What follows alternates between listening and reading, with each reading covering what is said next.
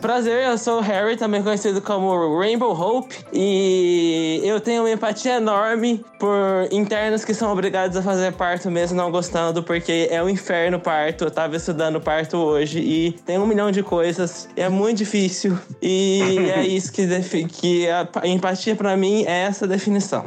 Hey, eu sou a Sam, uh, geralmente me conhece como Sam Wolf. E, olha, acho que hoje em dia eu tenho uma empatia enorme, mais tipo, com, com pessoas fora das causas maiores, sabe? De grupos menores.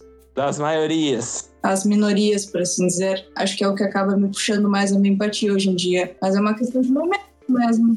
Já sempre sendo a, a sensata, deixando a gente com os não sensatos. Não, é, é, que é uma questão de momento, né? Hoje em dia eu estou com isso, talvez outro dia eu esteja com outra coisa. Mas é verdade, é porque eu tava estudando parto hoje, é realmente um negócio infernal. Tem uma manobra lá que a professora falou assim: Isso aqui eu nunca vi ninguém fazendo, eu nunca vi ninguém nunca falar que viu alguém fazendo, porque é impossível.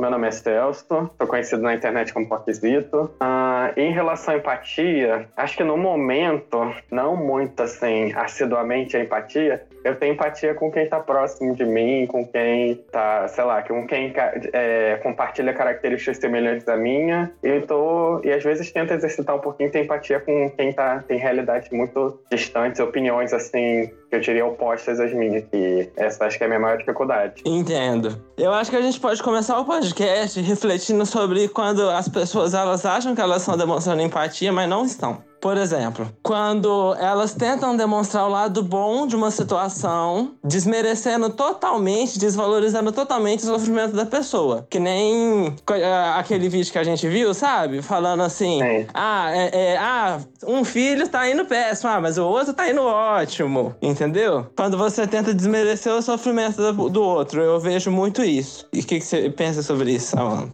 É tipo, antes eu era muito essa pessoa, agora eu aprendi a não ser tanto. Porque eu não gostava de ver as pessoas tristes. E eu sempre tentava ser a palhaça que tentava. É o caminho mais fácil, né? Eu sempre queria ver as pessoas rindo, sabe? Nem que seja a minhas custas. Então eu tentava fazer palhaçada, eu tentava distrair as pessoas. E eu não sabia que isso acabava deixando as pessoas piores ainda, porque antigamente eu não sabia, hoje eu sei, obviamente, mas antes eu não sabia que, tipo, às vezes a pessoa só quer desabafar, às vezes a pessoa só quer sentir o momento dela, sabe? Porque é uma questão muito, sabe?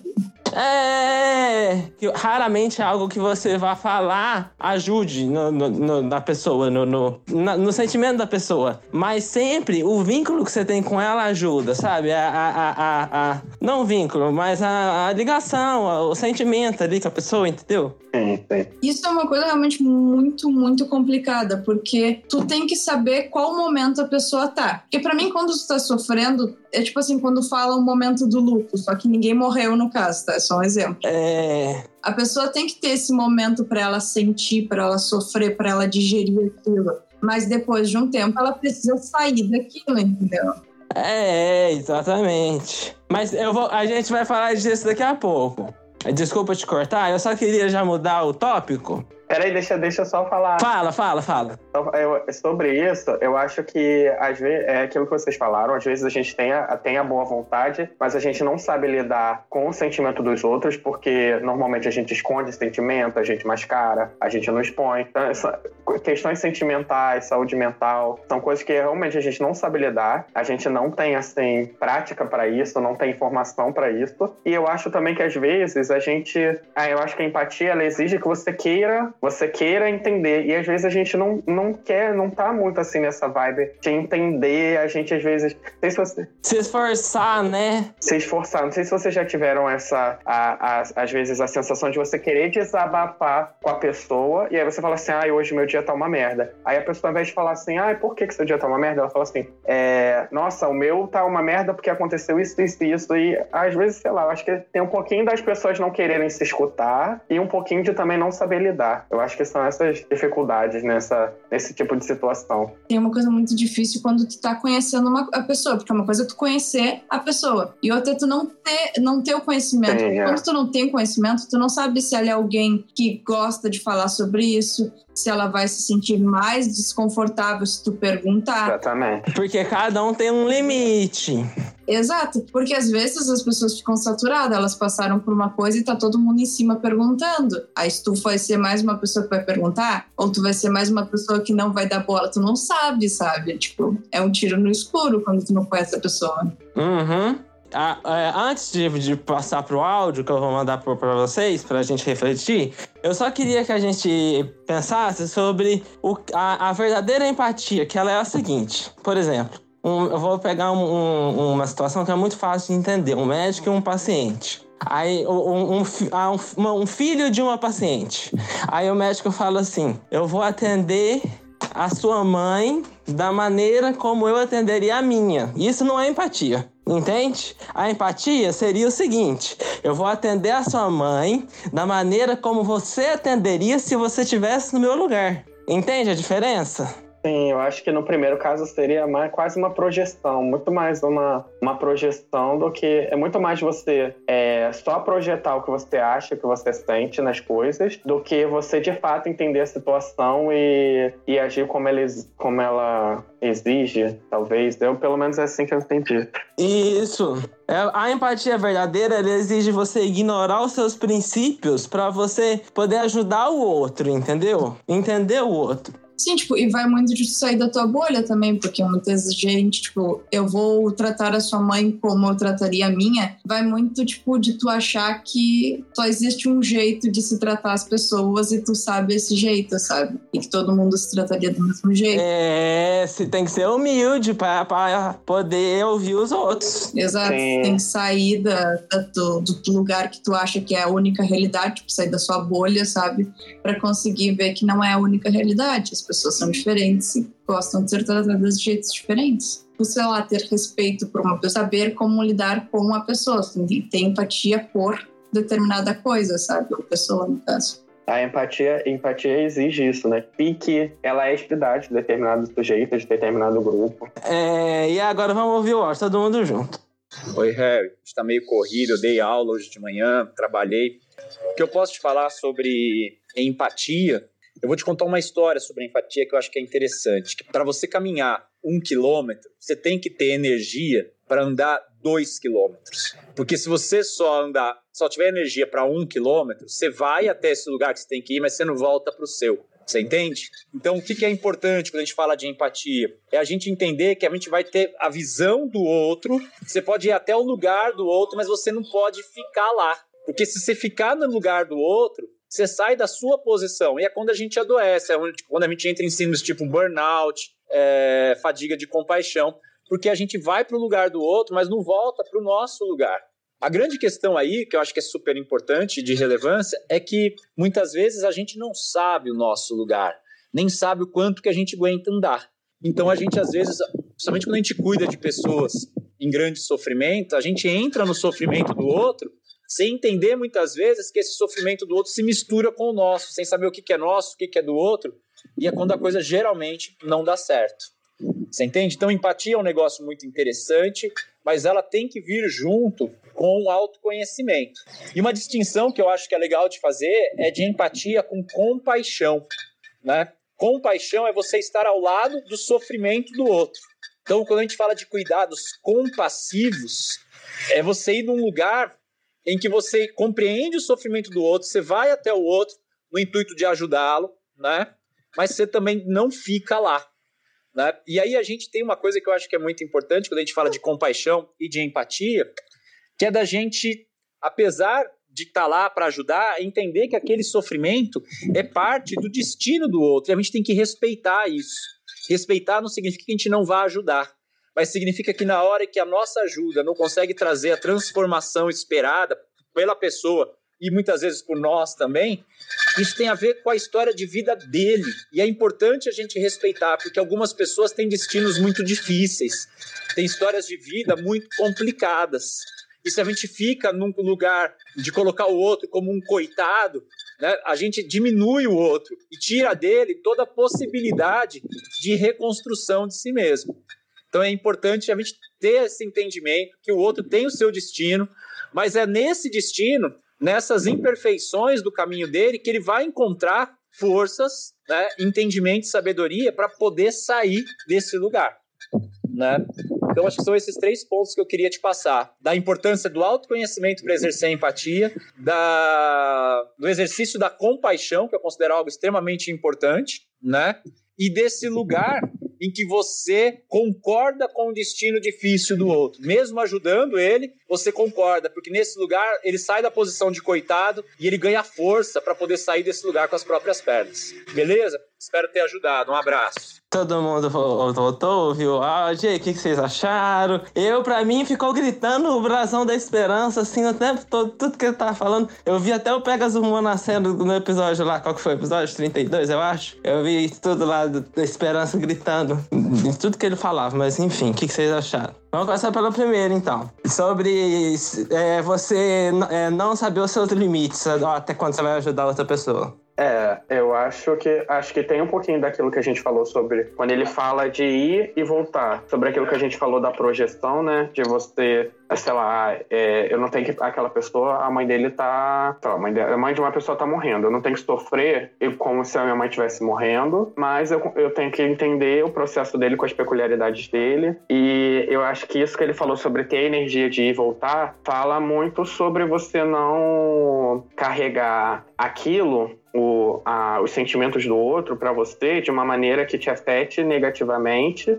é, a ponto de. Eles podem mexer com você sim, negativamente positivamente, não. Já, já entrei naquela questão de, de, de definir sentimentos como positivos e negativos, mas enfim. É, eles podem mexer com você, mas não de maneira que talvez te atrapalhem tanto na sua vivência ou que talvez te façam influenciar aquela pessoa de uma maneira negativa na vivência dela. Pelo menos é isso que eu entendi um pouquinho nessa parte de quando a gente fala sobre energia de ir e voltar. Uma pessoa que o sentimento de, por exemplo, de tristeza em si, tristeza, uma coisa triste aconteceu. Eu consigo lidar bem, eu consigo ir nesse sentimento, me aprofundar nele, tirar um, um conhecimento, uma evolução, um aprimoramento assim, e depois voltar para minha normalidade, sabe?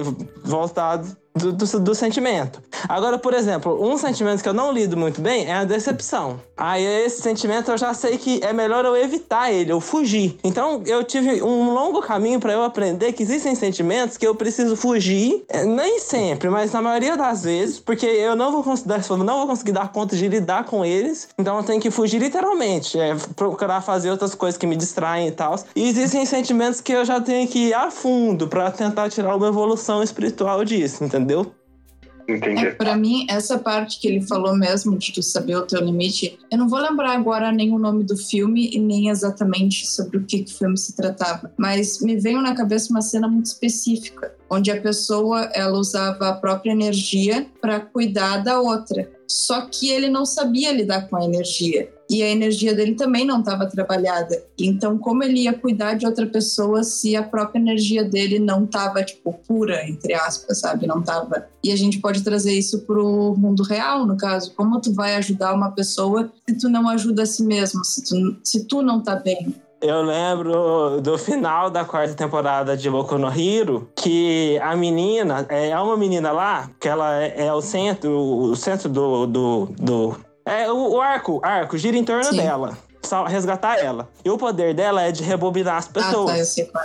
E o personagem principal, o Deco, o poder dele é de, tipo assim, é, fortificar partes do corpo dele. Só que quando ele faz isso, o corpo dele não aguenta e aí ele machuca. Aí ele começa a lutar contra o vilão principal. E e ele vai se machucando, tanto por, por ele usar os poderes dele, quanto por causa do vilão. Só que aí a menina fica nas costas dele, fica recarregando ele, rebobinando ele para quando ele não tava machucado. Só que aí chega num ponto que a menina perde, perde o controle e ela não sabe usar os poderes dela ainda, porque ela é muito jovem, ela nunca foi ensinada a usar, ela sempre foi maltratada e tal. Então ela não sabia, então ela ia voltar ele para quando os genes dele não tinham nenhum poder e tal. Aí, aí eles, por sorte, tinha um professor que apareceu lá na cena e que o poder dele era de cancelar individualidades. É o Razorhead. Aí ele olhou para ela assim e cancelou a individualidade. Aí, aí não deu nada demais. Mas imagina o que, seria, que aconteceria se ela não conseguisse controlar o que estava acontecendo e talvez ele voltaria a ser um, um primata, entendeu? É, é, tipo, o ponto é tu não conseguir, tipo, tu não pode ir dar tudo de si para ajudar outra pessoa quando tu não consegue ajudar a si mesmo. Tu pode até acabar piorando a outra pessoa, sabe? É, às vezes, Exatamente. exatamente. Também tem isso. Também tem isso.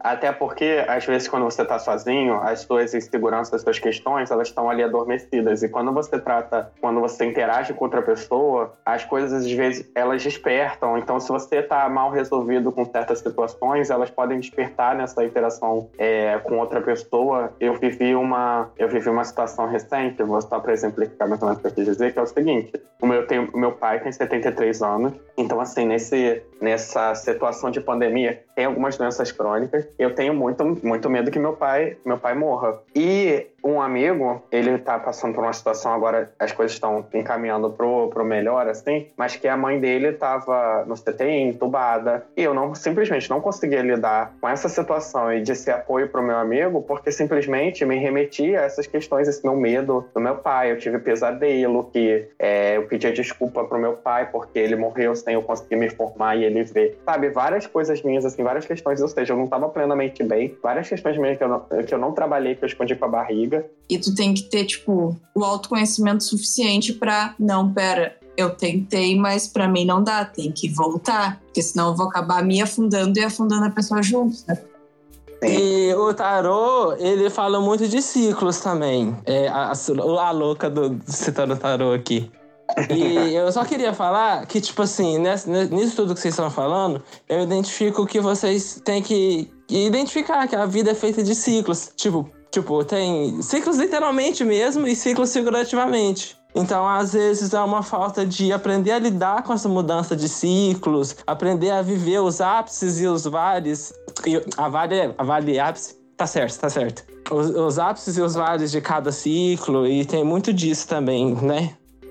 E, tipo assim, outra coisa também tam- que a gente que, que eu acho que eu mandei num vídeo pra vocês é que quando você faz bem pra outra pessoa, você faz bem pra si mesmo. Eu não mandei o vídeo do ovo, né? Mas tem, tem a, eu tenho uma Do religião. ovo? Não, não Não. mandei, não. Eu tenho uma religião, vou explicar rapidamente aqui em podcast. Que ela diz que, tipo assim, a gente reencarna em, em outras pessoas. E todas as pessoas do universo são a mesma alma que está reencarnada. Então, quando você faz mal para outra pessoa, você tá fazendo mal para si mesmo. Porque é a, é a- é sua alma que tá ali. Entendeu? Uhum. É Você entendeu, Samantha? Eu entendi, tu já tinha me explicado, na verdade. Ah, tá, já tinha explicado. É, antes de chegar nesse ponto, vocês, o que vocês acham que torna a gente feliz? Porque pra gente ter empatia, é, eu acho que a gente precisa, a gente chegou à conclusão que precisa tentar, tem, que- tem, que- tem que conseguir lidar com todos os nossos sentimentos. E o sentimento que a gente busca aqui é o sentimento de felicidade. De- felicidade que eu quero dizer é de, de autoaceitação, de, de, de é, quando você conclui uma coisa, como é que fala? Conquista? Conclusão, não. É, conquista, é, objetivo cumprido e tal. E aí, o que, que vocês acham que, que a gente precisa para instruir os nossos ouvintes para ter esse sentimento, caso eles estejam buscando de uma forma bem subjetiva? Olha, eu vou ser clichê no que eu vou falar, mas vocês já ouviram que não existe luz sem sombra, não existe sombra sem luz? Ai, A ai. gente vive, é, a gente vive num mundo onde basicamente a gente aprende que a gente tem que ser feliz, que a gente tem que buscar a felicidade, que a gente tem que sempre, sempre, sempre ser feliz. Mas assim, sabe quando o teu amigo tá triste, tu fala, tudo bem, isso vai passar? Então, quando tu tá feliz, também vai passar. Porque os nossos sentimentos, a nossa vida, tudo, tudo é momentâneo. É, com certeza. Então, eu acho que, apesar de buscar o tempo todo a- felicidade, ela é isso, sabe? Quando tu alcançou ela, tu aproveita o máximo que tu consegue, porque ela vai passar. Mas eu acho que a gente nunca vai alcançar 100%, 100% assim, 100% mesmo. Acho que não. O que, que vocês acham, Poc?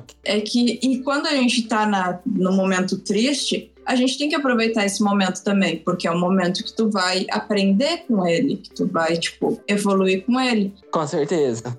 Então, essa coisa de, tipo, buscar a felicidade é uma pergunta meio difícil. Porque cada a felicidade para mim não pode ser não necessariamente a felicidade para ti, mas algo que eu considero que todo que seja felicidade para todo mundo é tu se sentir confortável na tua própria pele, sabe? Sentir confortável contigo mesmo. Isso eu acho que todo mundo seria um momento de paz assim, nem que seja, sabe? Porque eu sempre tenho isso para mim, a, é. a única pessoa no mundo inteiro que tu vai viver 24 horas por dia não é com a tua mãe, não é com mais ninguém, é contigo mesmo. mesmo. Então, tipo, pra te viver uma vida, não digo nem feliz, porque como eu falei, a felicidade é momentânea, mas uma vida mais saudável, assim, sabe? Mais menos estressada, momentaneamente, porque o estresse vai vir de qualquer jeito, é tu, tipo, se aceitar, porque tu pode se estressar com as outras coisas, mas, tipo, pelo menos tu, tu sabe lidar com si mesmo, sabe? Aprende a lidar contigo mesmo. Com certeza. É a melhor coisa, aprende a lidar contigo mesmo, porque quando tu estiver estressado, tu vai saber lidar contigo mesmo, quando tu estiver feliz, tu vai saber aproveitar esse momento, quando tu estiver triste ou com raiva, tu vai saber tirar o melhor disso. Então, a melhor dica que eu acho que dá de dar é, tipo, aprende a lidar contigo mesmo. É a melhor coisa. Eu, eu, eu também já tive vários, assim, várias noções, assim, pessoais do que era felicidade, do que, que a gente devia buscar. E hoje, assim, o que eu mais, o que eu acho que mais se encaixa com o que eu penso é que essa sensação, não, de, de, não da felicidade em si, da sensação do, do êxtase que a gente já tá falando que é momentâneo, né? Mas essa questão mais da plenitude, do equilíbrio, eu acho que elas estão muito, muito internas. Eu acho que é, tem coisas que a gente consegue mudar e, e batalhar por elas e, e, talvez deixar elas de uma maneira mais adequada, mais como a gente queira, sei lá. E tem coisas que a gente tem que aceitar que não dependem só da gente e olhar para o que a gente pode fazer, para os nossos limites. É mais ou menos isso que a Sam falou, de, de uma coisa muito mais interna, de se entender, se aceitar, é, buscar realmente as coisas que você que você almeja, tentar se livrar um pouquinho do, do, do bombardeio de influência externa, tentando te dizer o que, que vai te fazer feliz, o que vai te fazer completo. Eu acho que também está relacionado com a sensação de gratidão, de gratidão pelo que você tem, pelas conquistas, pelas pequenas conquistas do dia a dia, sabe? De não é não é se formar, mas é sabe, é, é conseguir ir hoje para a faculdade, por exemplo, conseguir hoje ser grato pelos momentos, pelas suas conquistas, é saber ser seu próprio amigo, como a, como a Sam falou, você ser uma pessoa que, se, que te apoie, que não seja o seu próprio carrasco. Hoje em dia, para mim, a minha noção de felicidade, ela tá mais relacionada a questões minhas, muito mais do que almejar coisas ou almejar ou ter grandes objetivos, elas estão mais em coisas menores. Essa plenitude, ela tá mais em coisas menores e muito mais relacionadas a mim, sabe? Aos meus sentimentos, a, a maneira como, sei lá, como eu me vejo. Eu concordo com a, com a Sam nesse aspecto da, da felicidade. Agora, avançando pro, pro, pro um tópico polêmico. Vocês acham que a gente tem que ter empatia por absolutamente todas as pessoas? Se eu fosse um ser mais polêmicos para mim é a questão do estupro. Tu teria empatia por um estuprador? É, isso é uma coisa que eu vou pontuar. E eu acho que, é, é, já adiantando a minha resposta, apesar de polêmica, é que sim, eu acho que nós devemos ter empatia por todas as pessoas. É, só que tem alguns pontos. O primeiro ponto é que algumas situações, dependendo de algumas atitudes principalmente, você tem que ter mais empatia por uma pessoa do que por outra. E no caso de um estupro, você precisa ter infinitamente mais empatia pela, pela vítima do que pelo estuprador, entendeu? Faz muito mais sentido você ter empatia por uma pessoa que foi violentada do que você ter empatia por uma pessoa que cometeu um crime. Entende o que eu quero dizer? Não, eu entendo, obviamente. Mas não é que você não tem que ter empatia. Você pode sim ter empatia, mas é uma empatia mínima, assim, um resquício. Só pra não falar que não teve. E tipo assim, e se parar pra pensar na história, e se esse estuprador, ele foi estuprado e só reproduziu o que aconteceu? Exatamente. Por isso que eu não cancelo esse, esse, esse sentimento positivo. E por, e por outros motivos, e por outros motivos também por trás. Por exemplo, você tem empatia pelo Bolsonaro? Aí é que tá. O que eu ia falar como se eu fosse um ser su supremo, talvez eu tivesse simpatia. Mas eu, como ser humana, se um cara estupra alguém que eu conheço, eu tô nem aí pro passado dele. Tipo, se estupra a minha irmã, meu irmão, minha prima, eu tô nem aí, sendo bem sincera. Mas isso é porque eu estou numa posição muito perto, talvez olhando de fora de uma maneira, sabe, que não está relacionada, eu conseguiria analisar todos os, os aspectos, sabe? Mas eu acho que quando a gente pensa em ter empatia sobre a pessoa, a gente tem que saber qual ponto a gente tá. Eu vou conseguir ter empatia por essa pessoa nesse momento? Talvez lá para o futuro eu consiga, mas nesse momento agora que isso aconteceu, eu consigo? É, é, também tem isso, tem esse detalhe ou eu vou estar tá reprimindo algo em mim? Eu, eu realmente consigo ter empatia por alguém que fez isso com alguém tão querido para mim? Eu eu concordo na, na questão de que a gente talvez devesse, sei lá, tentar exercitar nossa empatia, mas é como a Sam falou, a gente tem as nossas limitações, nossos sentimentos, nossas limitações, e a própria pessoa, às vezes, ela não quer. Eu acho que a empatia, ela tem que ser um. Às vezes a pessoa não quer ser, ser alvo da sua empatia também, e acho que a gente exercitar a empatia e colocar em prática tem que ser para contribuir positivamente para as situações e nem sempre é para a gente ficar relativizando o que acontece. Como assim? Eu acredito, acho que pelo que vocês falaram, vocês também acreditam, o indivíduo é completamente moldado pelo meio. Então, tem situações que levam as pessoas a exercer, assim, como eu posso fazer? Fazer coisas que não, que, que elas podem, sei lá, que elas podem, elas foram influenciadas pelo meio, pela criação. Como, por exemplo, sei lá, se a gente for falar é, de um jovem que cresceu num ambiente de violência, numa favela, algo assim. Não, eu não tô falando nem disso, eu tô falando de. Sim, sim. E, e também, eu acho que eu acho que tudo a gente pode, de certa forma, justificar. Pelo passado. Assim, se a gente for pensar nas, em 7 bilhões de pessoas com diversas influências e com as suas peculiaridades, estatisticamente, Exatamente. toda a sociedade ela vai ter ela vai ter um estuprador, ela vai ter um pedófilo. É, eu, mas eu acho que, no caso, a gente exercer empatia para entender ele, simplesmente entender, é, ah, o meio fez ele assim, eu acho que talvez não traga nada de positivo. Acho que o que pode ser positivo é a gente entender que as pessoas têm problemas e que eu acho que a gente, como sociedade, assim como a gente adoece as pessoas, a gente também tem que, de certa forma, tentar reintegrar elas e ter um suporte para que essa, essas questões que impedem que ela tenha um bom convívio social, elas sejam resolvidas. Sei lá, é, em prevenir, né? Mas eu acho que a gente não tem que ter empatia do tipo, ah, ele eximir a pessoa da culpa e relativizar tudo que a gente, tudo que ela fez, mas eu acho que a gente tem que entender que aquelas atitudes elas têm todo um back de tentar reabilitar resolver essa situação problemática. Eu, pelo menos acho. Claro, e repartindo do princípio que a pessoa quer ser reabilitada. Que é outra problemática. Steven Universo, vocês assistiram? Da Spinella? Eu, eu assisti o vídeo só, o filme não. A Spinella, ela. Tudo que ela faz é porque ela foi machucada. Ela só quer amar, ela só quer, sabe? E eles acabam recebendo tanto ódio. E, por exemplo, aquele cara que ele foi enquadrado 10 vezes, todas as vezes voltando de bicicleta do trabalho. E o, e o policial falou assim: vai ser enquadrado mais 10, porque você tem cara de bandido. Só porque ele é negro e, tipo, magro. Sabe o estereótipo de um bandido? E existem bandidos de diversos tipos, de diversos. Bandido branco, bandido negro, bandido gordo, bandido magro, bandido, sabe?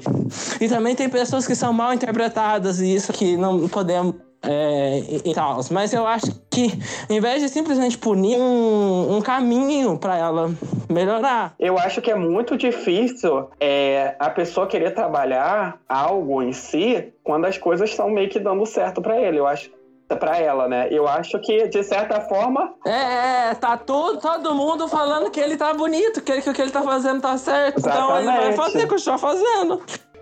É, ele vai fazer o que? Ah, não, vou trabalhar e vou, é, vou mexer no time que tá ganhando, né? Tem essa expressão. Não, não vai, né? Então, ele é uma pessoa complicada, assim. Eu acho que ele tem que, é, talvez, atingir um, sei lá, um fundinho do poço em alguma área da vida, algo Lembra assim. quando eu falei que tem que uma pessoa, que tem que uma pessoa explicar pra ele que ele tem que mudar? Eu acho que, no caso, teria que ser um milhão de pessoas. Não, um milhão não, 200 milhões de pessoas falando que ele tem que mudar. Porque, porque 100 milhões de pessoas, não sei se foi literalmente 100, mas quase isso, falou que ele tem que ser desse jeito mesmo. Então ele vai continuar sendo desse jeito mesmo. Se a gente é encorajado a ser de uma forma, a gente vai continuar dessa forma. Mas o que eu queria falar é que é, existe dois pensamentos. É, é, eu, não sei, eu, não sei, se eu já, já citei isso no podcast, de novo falando isso, e eu acho que isso vai ser uma frase cada vez mais comum agora, porque eu não tenho tanta referência, mas eu tô lendo vários livros. Eu comecei a ler esses dias vários livros, tô lendo aí. Enfim, é... a gente estava na fase, ah, na época das cavernas, do eu contra eles. Do eu contra ele, quer dizer que a gente tinha que superar a concorrência de uma pessoa contra outra para fazer as tribos e assim a gente em grupo conseguia cada um tinha a sua função ali conseguia sobreviver e e, e, e, e ir para a agricultura e depois o, o comércio e etc, etc, etc. Agora, a gente está numa fase diferente, na fase do nós contra eles. A gente precisa entender que não faz sentido o seu grupo lutar contra o outro grupo, porque todo mundo tá no mesmo planeta, entendeu? E outra coisa, a gente, com os recursos que a gente tem, recursos tecnológicos que eu falo, não recursos naturais, com a tecnologia que a gente tem, o planeta deixou de ser um, um, um bolo de soma zero, um jogo de soma zero. Vocês viram esse vídeo que eu mandei vocês verem? Vê, vê. Então, o, o planeta deixou de ser um jogo de soma zero. Então, tipo assim, o que esse pe pessoal que pensa como o Bolsonaro, de que tem eu e o inimigo, e eu tenho que vencer o inimigo, que pensa como os eleitores do Bolsonaro, isso é uma, de, é, é uma forma de pensamento erudito, é um pensamento que, que não é obsoleto. Porque o mundo não funciona mais assim. A gente não, não, não existem inimigos, só existem o planeta e nós. Não tem outros, entendeu? E é isso que as pessoas não conseguem entender. Ou vocês, vocês discordam de mim? Não, eu, eu concordo. Eu acho, eu acho isso, inclusive, uma das coisas. Eu não. Eu vivi alguns governos já, né? Eu tenho 28 anos. E essa é uma das características desse governo que mais me assustaram. É, que mais me assustou. Porque antigamente você via, você fazia campanha pelo aquele presidente, pelo aquele, sei lá, pelo aquele prefeito, pelo aquele governador. No instante que ele assumia o poder, era o povo exigindo dele as melhorias do povo. Era assim. Agora, nesse governo, você vê um governo. É... Na verdade, já começou um pouquinho na época Dilma e Aécio, né? Mas você vê um governo que assume já com, pessoa, com pessoas a favor, independente do que ele faça, e as pessoas contra, as pessoas lutando pelo, pelos direitos, pelas melhorias, né? Que é o que a gente quer. No, no fundo, o que a gente quer é que um, um líder ele traga, traga, sei lá, melhoras é, palpáveis na vida, da vida das pessoas, para o país inteiro. E, e um grupo, ele não, não veio pro lado assim do povo. Um grupo se sente no lado do, sabe, de, de quem a gente via estar tá exigindo, eles estão defendendo. É aquela coisa de, não sei, talvez aquela coisa de achar que você vai alcançar qualquer igualdade lutando pelos melhores. Isso é falta de, de educação. É, é, não é. E é muito estranho. Eu achei muito estranho essa característica desse governo. E isso me preocupou muito, assim, a, a como que as pessoas elas estão tão polarizadas a ponto de defender coisas e medidas que, que afetam negativamente na vida dela. Não é de uma forma sutil, não, mas de uma forma que ela sente, sabe? O desemprego ou até a própria pandemia. Um, um presidente que assim não não ajudou na pandemia, ele só atrapalhou, né? Ele ajudou quando ficou quieto. E, assim, coisas que as pessoas sentem, são palpáveis, sabe? Não são coisas assim, ah, aumentou o PIB da educação, mas, cara, eu, eu, minhas condições aqui eu não tenho acesso nenhum à educação, eu tô, sei lá, do interior, meus filhos não têm acesso, aumentou a verba das universidades. Não é assim uma coisa não palpável, sabe? São coisas palpáveis no nosso dia a dia, em relação ao desemprego, em relação a relativizar é, as leis trabalhistas, coisas assim que as pessoas sentiram na pele, ainda assim elas defendem esse esse, esse, o governo. Isso é, é muito problemático. É realmente uma polarização que eu acho que eu não tinha vivenciado ainda. É bem, bem é estranho. É porque é muito doloroso você perceber e admitir que tá errado, né? É que também vai Sim. de uma questão de medo e ignorância, né? Por exemplo, eles, querendo ou não, a gente não controla quase nada. Mal a gente, a gente controla direito. Tipo, a única coisa que a gente controla é as nossas ações, coisas que fogem do nosso controle mesmo assim. Então, pelo menos na história humana, foi visto que a gente tende a buscar um, algo para lutar contra, sabe? Porque pelo menos assim a gente tem aquele sentimento de estou fazendo algo e talvez um dia eu chegue no meu objetivo e alcance aquilo. Só que isso é um pensamento meio, tipo, tá se auto-iludindo, sabe? Tu acaba criando aquilo para ter um propósito, era propósito a palavra que eu estava buscando. Tu acaba criando isso para ter um propósito e tu se agarra tão firme a esse propósito, porque tu tem medo que se tu se soltar, tu vai, tu não sabe o que tem lá embaixo, sabe? Tu não sabe o que vai acontecer quando tu cair. Então as pessoas, mesmo elas vendo tudo desmoronando, sentindo na pele tudo desmoronando, elas continuam se agarrando aquilo, porque é tudo que elas conhecem, é tudo que elas têm, e é extremamente triste, sabe? Parar pra pensar isso. Quase, quase um relacionamento abusivo, é, né? um relacionamento abusivo que tu acaba criando contigo mesmo e tu espelha em, sei lá, em governo, por exemplo. É, a gente vai para um quadro agora, que a gente, aproveitando que a gente estava nesse tema, que chama Analisando Meme que a gente teve no primeiro episódio e vamos ter agora de novo no, no, segundo episódio. Que esse, esse meme, ele foi. Vamos localizar, né? Ah, o espírito do, do, do Bob voltando aqui na gente. Vamos localizar do que, que a gente tá falando. Esse meme, ele foi feito quando a Regina Duarte deu uma entrevista pra BBC. E aí ela falou com uma leveza, assim, ai, ah, mas foram tantos mortos, mas todo dia morre gente, que não sei o quê. É, a gente vai. É aquele. É um meme a, a insustentável leveza de Regina Duarte. E é ela dançando com leveza em cima de uma máquina que tá matando um monte de gente. A gente vai deixar o link no, na descrição do episódio. O que, que vocês acham desse meme? Ah, tá. Eu já vi aqui no WhatsApp. Tá. Eu, é, sobre essa questão da Regina Duarte, assim, eu tenho um pensamento muito, digamos assim, preconceituoso, que para você, assim, entender, entender o outro, entender a, a grandeza do mundo e coisas assim, você precisa de ter uma vivência, você precisa é, conhecer pessoas, você precisa. Eu, eu não sei, eu tenho essa, eu tenho essa ideia para mim. Você precisa, sei lá, conhecer lugares, para você ter noção de como você é pequeno, de como as pessoas estão próximas, são a mesma coisa que você no fundo, sabe? Aquela história de vai todo mundo pro mesmo lugar. E essa ideia, tirar essa ideia de que o outro é inimigo, acho que você precisa de vivência. E me espanta muito uma pessoa que eu imagino ter tido muita vivência, porque ela tem, assim, ela, o estilo de vida dela, entendeu? Eu acho que sendo atriz, vivendo personagens, vivendo história, tendo acesso a, sei lá, a, a sei lá, um conteúdo amplo, é, me espanta muito uma pessoa ser tão assim alheia ao que está acontecendo, ao sofrimento do outro. Esse... Porque é a prova cabalística de que o seu preconceito estava errado. Sim, exatamente.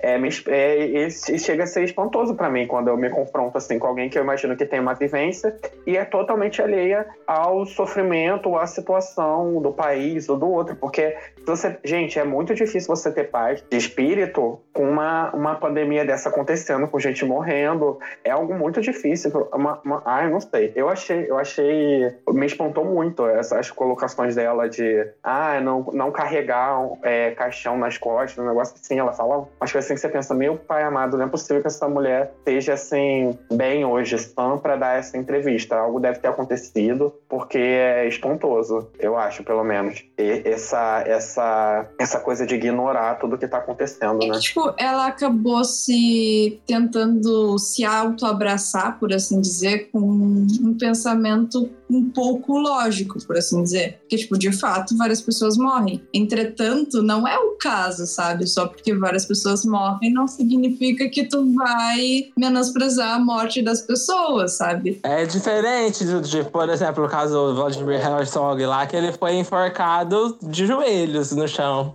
Não é a mesma coisa, sabe? Mas é. eu acho que é uma, provavelmente seja uma forma dela de tipo, sabe, a ignorância é uma benção. Vou tapar meus ouvidinhos, vou Sim. cantar hilarilaria porque eu não quero escutar. Me pareceu isso, pelo menos, sabe? O pum do palhaço. Parece isso. É, me pareceu muito isso. Ou também pode ser algo muito fora da realidade, né? E como vocês acham que a gente pode é, resolver o problema do mundo com, com, a respeito da falta de empatia? Porque assim, a, antes de falar disso, eu só queria apontar um negócio. Que eu tenho um livro que chama O Gênio Egoísta. Eu não li esse livro, mas por alto, eu, eu, ele tá na minha lista de livros pra ler. Por alto, eu, ele fala mais ou menos que tudo que a gente faz é pra passar nosso gênio pra frente que o gene ele é egoísta. Ele, ele é, é, o gene que, que controla a gente. Não é a gente que tem as nossas livre-arbítrio. É o gene que faz, manda a gente fazer tudo que a gente faz para um dia a gente conseguir ter filhos. Mas enfim, é, esse livro tem várias críticas, enfim, etc. que, que vocês acham que a gente pode fazer para solucionar os problemas de falta de empatia, ou às vezes de excesso de empatia também, né? Porque tudo em excesso faz mal, tanto a nível individual quanto a nível é, coletivo, de, de sociedade. O que, que vocês acham?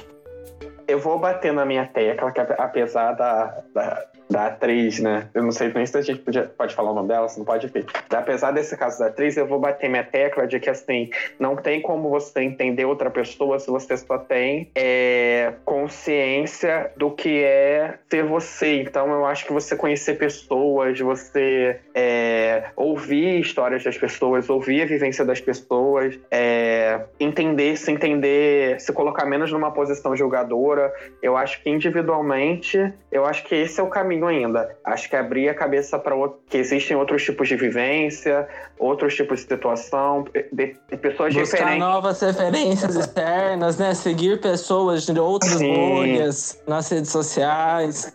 Sim, você entender que pessoas na mesma situação vão agir de formas diferentes, mesmo tendo recebido mesmo, as mesmas diretrizes, digamos assim. E eu acho que esse é o caminho de uma maneira mais individual. Eu acho que o um, um, um caminho mais coletivo é dar oportunidade para as pessoas terem esse tipo de vivência. Não tem como você é, experienciar e pensar no mundo e no outro se você está preocupado com, com ter o que comer, por exemplo, se você está preocupado com a violência que está ao seu redor. Então eu acho que é, essas questões questões sociais, é, de desigualdade. É a pirâmide de Maslow, né?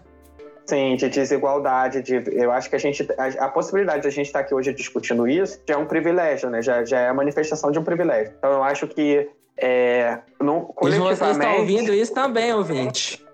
Sim, sim. É, eu acho que coletivamente o caminho seria esse: dar oportunidade para as pessoas é, terem vivências mais amplas, eu acho, menos estritas a, a, por exemplo, cuidar das suas necessidades básicas e viver em função só disso. Porque é óbvio que você vai ser egoísta se você, se você, por exemplo, se você for compartilhar aquele, aquele pão, sei lá, vamos dar um exemplo assim, parece que eu tô falando de Bíblia, né? Mas tá, se compartilhar aquele pão, a tua família vai passar fome. É óbvio que você vai pegar aquele pão e esconder e levar para sua família, sabe? É, é intuitivo, sabe? Uhum. Então eu acho que dá oportunidade para as pessoas não passarem a vida dela preocupadas com, com questões básicas assim eu acho que seria um caminho assim para o mundo ser menos ser mais eu quero deixar a Sam falar primeiro mas eu tenho medo dela falar uma coisa que eu quero falar eu sinto que eu vou falar o que tu vai falar pois é vamos falar juntos então pois é então de uma maneira, tipo, pessoal, é basicamente isso. Tu tem que correr atrás, ver outros pontos de vista, porque se tu não sair da tua bolha, tu nunca vai conseguir entender todo mundo.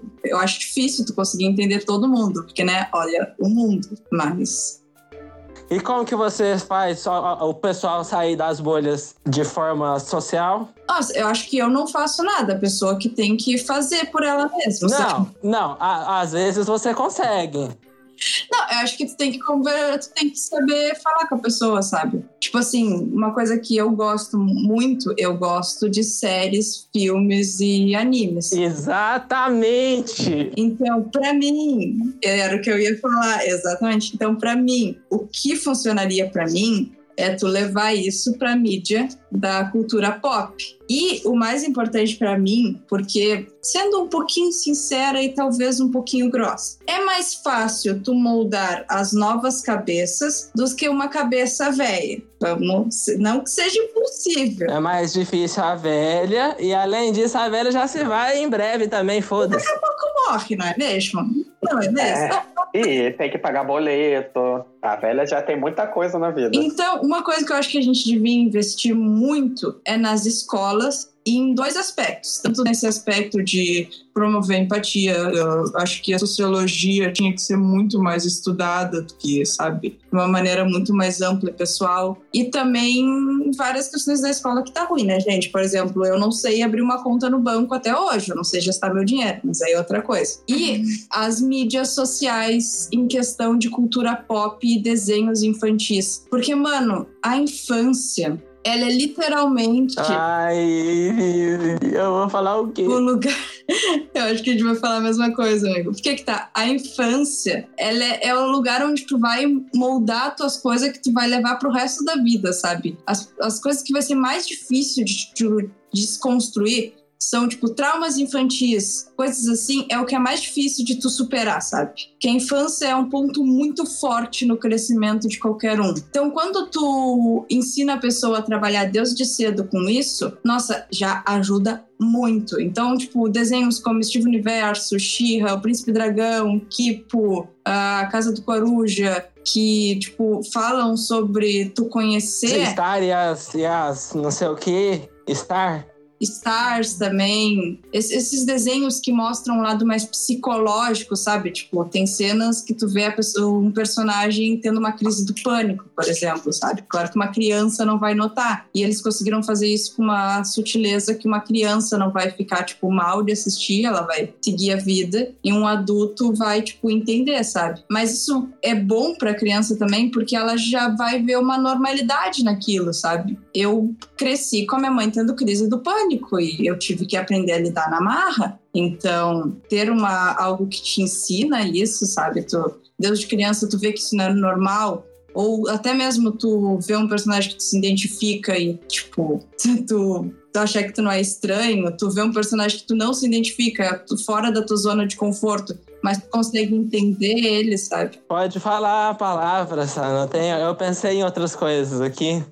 Eu, eu tô tentando explicar de um jeito mais abrangente, ali, que tu vai conseguir falar, relaxa. Entendi. Mas é basicamente isso, eu acho que da, pra, tipo, o melhor jeito de fazer as pessoas terem empatia é tu fazer, tu mostrar para elas, tipo, de um jeito orgânico saudável, sabe? Porque eu acho que quanto mais tu tenta forçar, mais resistente se torna a pessoa. Então, tenta pegar o jeito que ela gosta, a linguagem dela e, e vai por isso. E hoje em dia é difícil alguém que não assiste série, desenho, algo assim. Nem que seja uma novela, pros mais velhos, no caso. É, então, a minha solução, tanto individual a nível, a nível social, é a mesma, só que só que manifesta de diferentes formas, que é representatividade. Essa é a palavra mágica que a Sam estava evitando de falar. Eu te deixei, eu te deixei com essa, eu te deixei com Pois é. Por quê?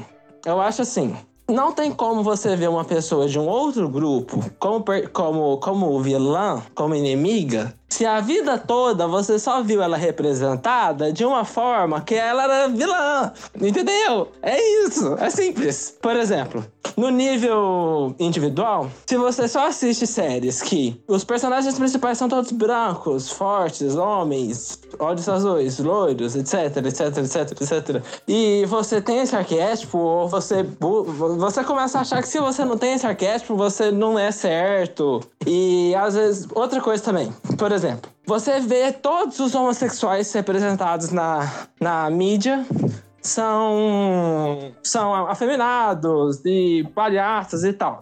Aí, se você for é, homossexual, você se sente mal, você acha que tem alguma coisa errada em você, porque você não quer ser assim. E se você não for, você tem o um preconceito de que todos eles são assim. Entendeu?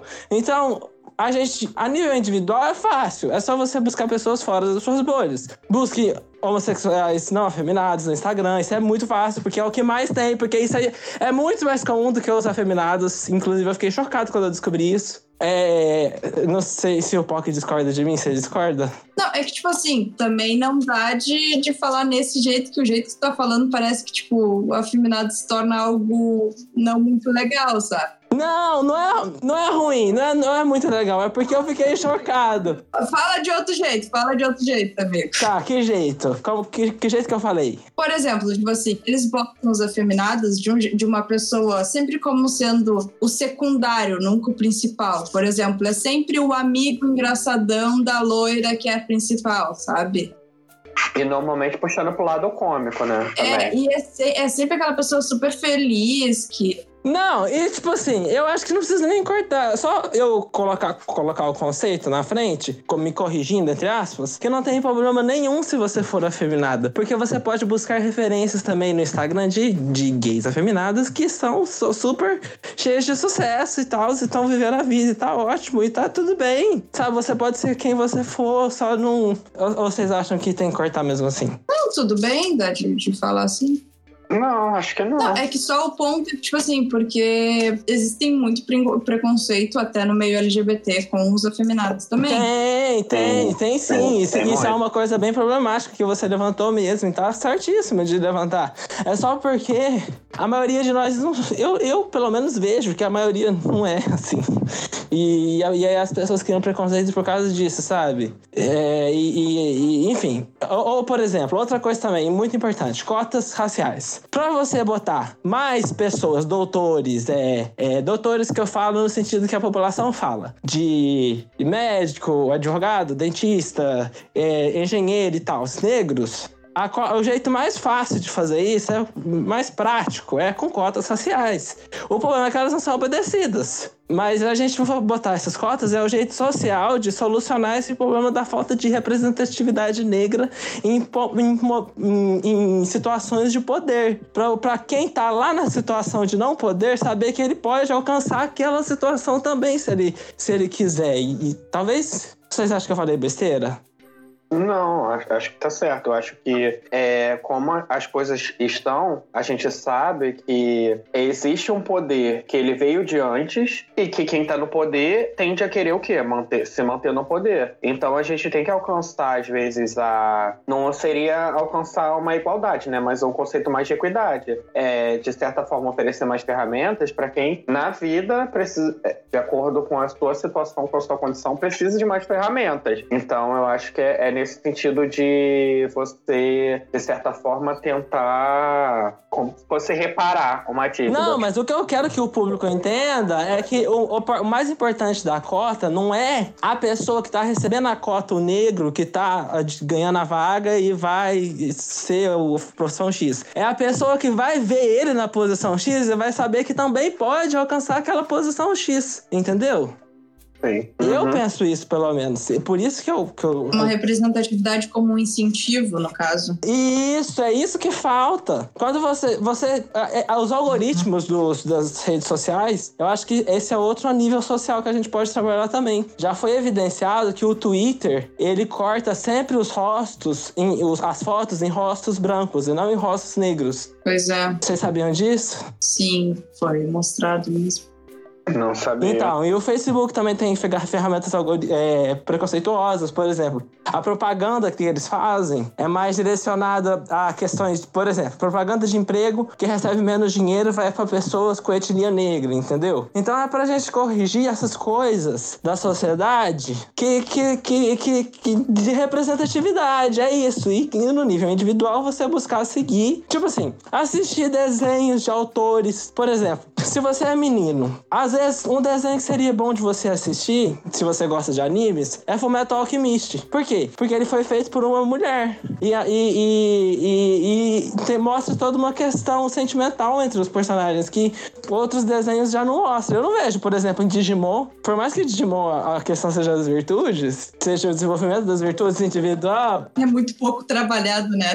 Não, não é que é muito pouco trabalhado. É porque, tipo assim, não é trabalhado como é no mundo real. É só uma. Exato. É, é uma. É uma é, não, é como, não é como se eles precisassem daquelas virtudes no mundo real. Isso é, isso é um defeito que eu acabei de perceber de Digimon e me deixa muito triste. Sim, é uma coisa muito delicada. É, é, é uma coisa mais. É uma coisa idealizada, entendeu? É tipo assim, nesse momento eu preciso de bondade. Aí a bondade vem se manifesta num item mágico, e aí a, a pessoa age com bondade, e aí o Digimon evolui. Não é. Não, então é por isso.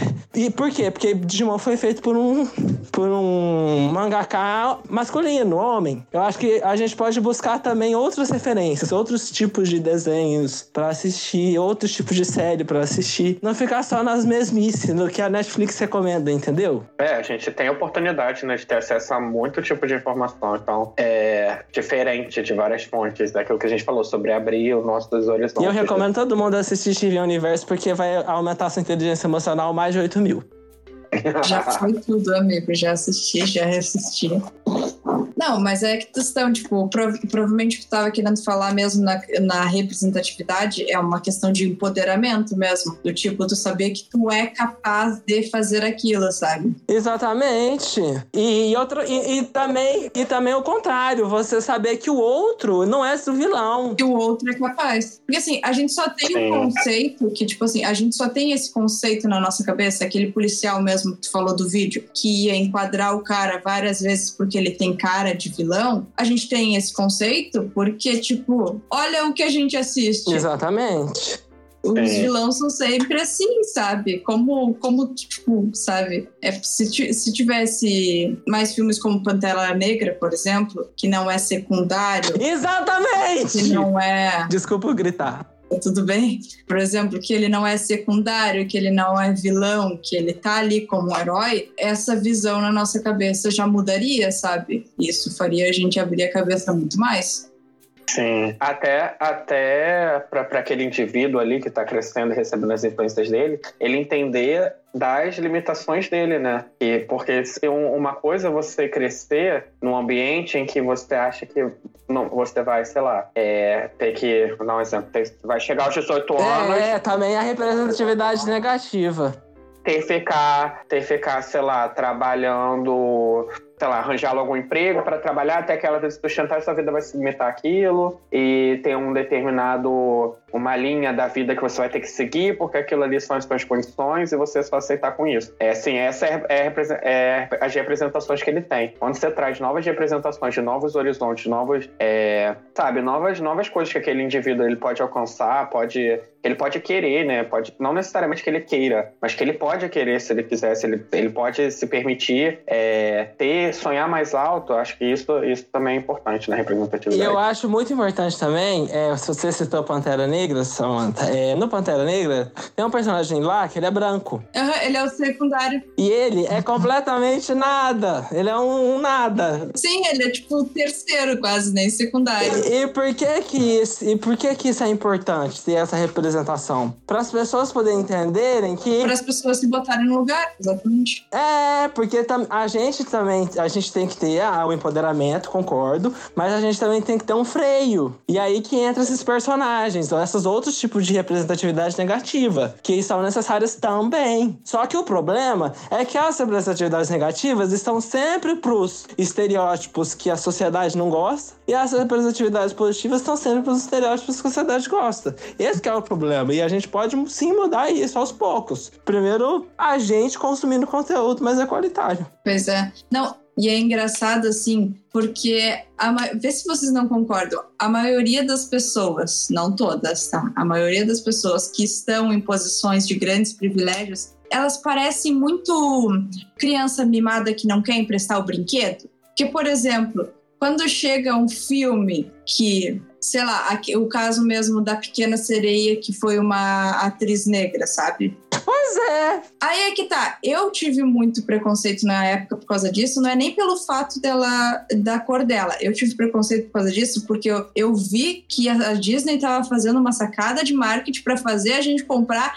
mais boneco, tá? Eu, como pessoa que gasta dinheiro com essas coisinhas, fiquei chateada porque eu já vi que seria outra coisa. Não, não, é só, é só o caso. Mas, tipo, e eu achei engraçado porque muita gente bateu nessa tecla, mas eu não vi ninguém falando mal daquele filme do Egito, que é tudo com Deus branco e não sei das quantas, sendo que é o fucking Egito. É, exatamente.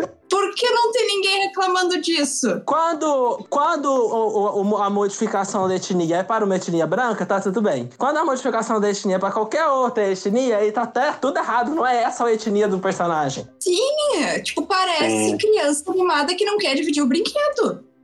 Mas eu, eu acho que quando a gente, sobre essa questão da Disney e tudo mais, quando a gente trata com cultura pop, marcas, a gente tem, tem que aceitar que, assim, o objetivo dela, não necessariamente, muito provavelmente que não, vai ser promover igualdade social, é vender, vai ser vender. E, assim, a gente vai ter que usar de uma forma que esteja bom tanto para pra, as minorias ou para quem, sei lá, para quem está sendo representado, quanto para marcas, que é o grande problema, né? E, mas eu vejo que hoje em dia a gente, a gente consome mais conteúdo conteúdo mais diverso. E eu, pelo menos, eu tenho uma ideia positiva em relação ao andamento dessas coisas. Eu acho que hoje em dia a gente consome muito mais. A gente tem mais noção das nossas individualidades, é, porque, não sei, eu acho que, sei lá, internet, talvez essas interações, a gente tem mais noção da. tem mais um empoderamento individual, tem mais noção do, dos seus coletivos, e eu acho que a gente tem consumido mais, eu acho que é uma tendência, eu acho. É diferente, sei lá, de Hollywood só produzir aqueles filmes com branco. Hoje, hoje é interessante interessante para a indústria